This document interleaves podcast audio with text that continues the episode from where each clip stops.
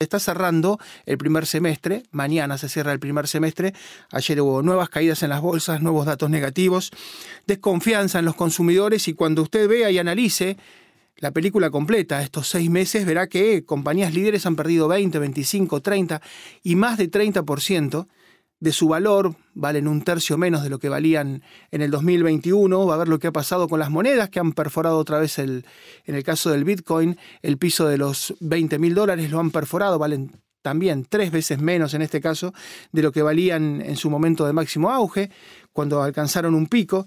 Vamos a hablar entonces y desmenuzar en estos seis meses que son bastante olvidables para la economía de la principal potencia del mundo.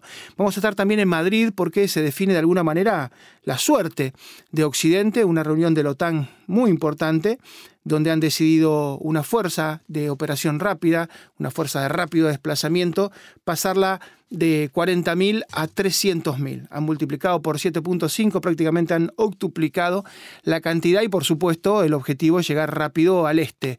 En pocas horas o en un par de días, estas 300.000 personas, 300.000 oficiales y suboficiales de élite se podrían trasladar a Rusia y es un mensaje muy contundente para Vladimir Putin, quien sigue con su desafío y sigue con su invasión y nadie sabe hasta dónde quiere llegar. Bueno, estas, estos 300.000 efectivos que ha dispuesto la OTAN, que van a ser muy onerosos, que van a ser seguramente, van a costar muchísimo dinero, bueno, están listos para intervenir y 300.000 efectivos pueden invadir una región, pueden tomar un país, es una una fuerza realmente muy, pero muy considerable, para muchos demoledora porque van armados con lo mejor de la última tecnología, más un apoyo aéreo. Es una amenaza muy, muy concreta de la OTAN que está sumando a Suecia en estos momentos y que está sumando también a, Finlandia, dos países que siempre fueron neutrales. Vamos a hablar con Jaime Zambrano Hernández en México para continuar este tema que trataba Diulca sobre la tragedia de Texas, ¿no? Y un poco sobre esta política bastante errática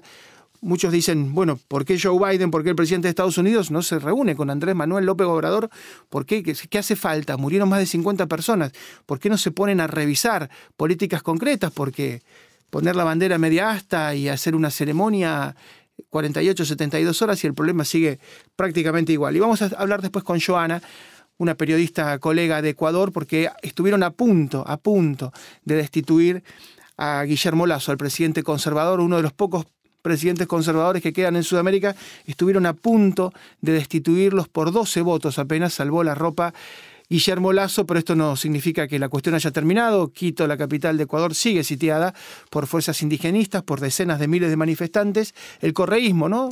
Quienes responden a Rafael Correa, el expresidente que no puede volver a su país porque tiene una serie de causas judiciales, están impulsando lisa y llanamente la destitución. Vamos a estar también en Ecuador. Pero empezamos por Madrid, empezamos por la reunión de la OTAN y hablamos con nuestro amigo Guillermo Laferrier, que siempre nos ayuda a entender lo que está pasando. ¿Qué tal, Guillermo? ¿Cómo te va? ¿Cómo estás? Gracias por llamarme. Un saludo a tu audiencia. Guillermo, bueno, decíamos que la decisión de la OTAN es una decisión que cuesta muchísimo dinero pasar de 40.000 a 300.000 soldados que pueden intervenir rápidamente en el este europeo, pero es un poco lo que ha logrado Vladimir Putin, ¿no? Eh, que Suecia y que Finlandia salgan de su ostracismo, de su neutralidad, que la OTAN, que parecía moribunda, de repente tenga estos bríos. Mira, este, sí y no, parezco un político de acá de Argentina, ¿no? Sí. Este, sí y no. Sí porque este, pareciera que están dándole la razón a lo que el presidente Trump les dijo en algún momento, empiecen a poner algo de plata, ¿no? Y a, gastar en la defensa de Europa. Convengamos, y yo sin ser una persona que esté cercana a Trump, creo que tenía razón en eso, ¿no? Ahora, este, me parece que de ahí a que esa fuerza que, que, vos bien acabas de mencionar se concrete, de ahí a que Suecia y Finlandia este, alcancen los estándares de la OTAN, de ahí a que ese presupuesto que, por ejemplo, Alemania iba a, iba a subir en 100 mil millones de euros por ahí en unos próximos años, se concrete, hay un tiempo. Sí, y acá termino con eso, me parece que eh, es importante este tema de Suecia y de Finlandia, aunque me parece que en el contexto general es no entender eh, qué es Rusia hoy. y, ahí puedo eh, extenderme si vos te interesa. Sí, sí, sí, perfecto, perfecto. Adelante. ¿A, qué, me, lo que a ver, ¿a qué me refiero, este, estimado? Rusia, y sabes bien, ya me has entrevistado, estoy lejos de Putin y de todo eso, ¿no es cierto? Pero Rusia no es una potencia militar global. Rusia, el que piense que Rusia va a invadir este, por la brecha del Fulda en Alemania para hacerse y llegar al Canal de la Mancha y quedarse con Europa Occidental, no entiende qué es lo que pasa ni qué es Rusia hoy. Rusia es una potencia regional, su capacidad militar convencional le alcanza para hacer sentir su peso en esta cuestión de Ucrania, en el, Asia Central, ¿me comprendés? O en el Extremo Oriente. Pero su relación de disuasión con o la OTAN no es convencional, es la nuclear. ¿Me comprendés este, lo que quiero decirte? Es decir, que mucho de esto que hace la OTAN es comprensible, es entendible en el sentido del punto de vista militar de decir, bueno, este, cubro todos los aspectos que pudiera haber un problema, pero no es la forma en que Rusia va a este, atender la demanda de una este, necesidad de disuasión hacia Occidente. O sea, Vladimir Putin no es Adolf Hitler, no pretende el control de todo. Y tampoco es este, eh, los líderes del los secretarios generales del Partido Comunista, y te acordás cuando estaba el Pacto de Varsovia y se, este, se pensaba que podía haber una invasión hacia Europa Occidental y todo eso, todo eso que ya eh, conocemos los que somos más viejos de haberlo visto o vos de haberlo leído, ¿me comprendés?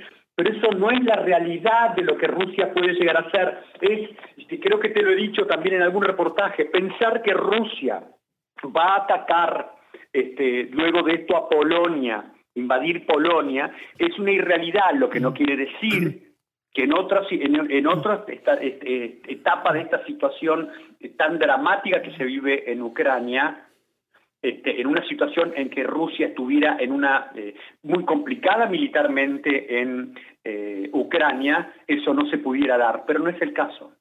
Aparentemente los países de la OTAN más que por convencimiento están actuando por conveniencia, ¿no? Porque es la opinión pública la que les está exigiendo, aparentemente, cuando ves los sondeos de opinión en Inglaterra, en Alemania, en Francia, en Italia, en España, es la gente la que les está pidiendo Pero eh, claro, determinación. Estás dando en el, en el medio del tema, es decir, están haciendo como que están realmente este, llevando adelante políticas que van a intimidar a la Rusia para que no haga nada contra Europa Occidental, ¿me comprendés? Pero no es eso lo que va a detener este, a Rusia. Esto no, eh, a ver, esto no va a cambiar, esto no va a hacer que Moscú retire las tropas de Ucrania. Esto no va a hacer que Moscú deje de mirar a Ucrania como un país que es clave para ellos. Esto no va a hacer que Moscú deje de pensar que la Transnistria en Moldova es un punto con el cual ellos quieren tener este, un contacto mucho más que el apoyo que tienen de, de los dos batallones que ya tienen desplegados ahí. ¿Me comprendés lo que quiero decirte? Así es, así es. Guillermo, como siempre, gracias por tu análisis y gracias que siempre estás dispuesto si nos das una mano. Muchas gracias, muy amable. No, por favor, te mando un fuerte abrazo y gracias por tenerme en cuenta. Gracias, Guillermo Laferrier, que es analista internacional y él mencionaba a Donald Trump, el expresidente norteamericano, les hizo dos advertencias a los europeos. La primera le dijo, la reconversión energética que están haciendo es un desastre porque van a depender de Putin. Em, después del accidente de Fukushima, donde hubo muchos muertos en Japón, por ejemplo, Alemania decidió cerrar sus centrales nucleares, tenía más de 20. Entonces las cerró, las centrales nucleares, porque supuestamente eran peligrosas, no tiene nada que ver un país insular como Japón, donde tuvo un maremoto. Uno de cada tres maremotos y terremotos ocurre cerca de Japón. Es una zona muy sísmica. ¿Qué tiene que ver eso con un país continental como Alemania, cuyas costas sobre el Báltico, sobre el Mar del Norte son muy chiquitas? Eh, no tiene nada que ver una geografía con la otra, pero Angela Merkel que fue cuatro veces canciller de Alemania en una maniobra muy poco transparente, cierra 20 centrales nucleares y empieza a depender del gas ruso. Y por supuesto, uno de cada cuatro, en este caso euros, que le enviaba Alemania o que le enviaba a toda Europa, Putin los transformaba en armas. El 25% del presupuesto de Rusia iba directo a las armas. O sea, ellos armaron durante años a, Rusia, a Putin, y si compraba las armas era porque en algún momento las pensaba usar. Nadie cree que las coleccione. Bueno, fue de una enorme... Eh, fue muy, muy naif, ¿no? Realmente no darse cuenta o de una enorme complicidad, como usted le quiere decir. Fue la primera gran advertencia que les hizo Donald Trump y la segunda es que la OTAN estaba enclenque, que la OTAN, bueno, nadie quería participar, nadie quería poner plata, estaban cómodos con que Estados Unidos fuera el policía del mundo, entonces Estados Unidos con un presupuesto enorme, tenía bases en todo el mundo y se encargaba de ser un poco el que custodiaba la cultura occidental, la democracia, y los europeos estaban muy cómodos hasta que vieron explotar Ucrania. Cuando vieron la barbarie, cuando vieron a los crímenes de guerra, cuando vieron lo que es capaz Bielorrusia y Rusia de hacer, ahí se asustaron y sus propios habitantes, sus propios ciudadanos, sus propios votantes, que se ven amenazados porque miran hacia el cielo y hay misiles rusos. Hay 8.000 ojivas nucleares en manos de un criminal de guerra como Putin. Ahí se asustaron. Entonces ahora están sobre reaccionando. Pero insisto, los dos elementos el expresidente Donald Trump se los advirtió. No le den tanta plata a Putin, porque obviamente las usa para armas, y preocúpense por su seguridad, porque ustedes viven cierto hipismo, cierto hipismo de que hacemos el amor y no la guerra, está todo bien, hasta que ahora las papas queman y ahora sí salieron a defenderse. Bueno, eh, en esas dos cuestiones el expresidente había acertado. Biden va detrás de los acontecimientos, el actual presidente va detrás de los acontecimientos y va tratando de reparar lo que se va rompiendo da la sensación de que eh, toda esta movida que tiene mañana lugar en Madrid es un enorme endurecimiento en los hechos que les va a costar mucho dinero. Em, van a ponerle un dique, van a ponerle una contención, van a frenarlo a Vladimir Putin. Da la sensación de que sí, que Putin con la OTAN no se mete. Se metió con Ucrania justamente porque no es un país que pertenezca a la OTAN. Hacemos una pausa muy breve y nos metemos con Estados Unidos, nos metemos con Texas y contamos todo lo que está ocurriendo.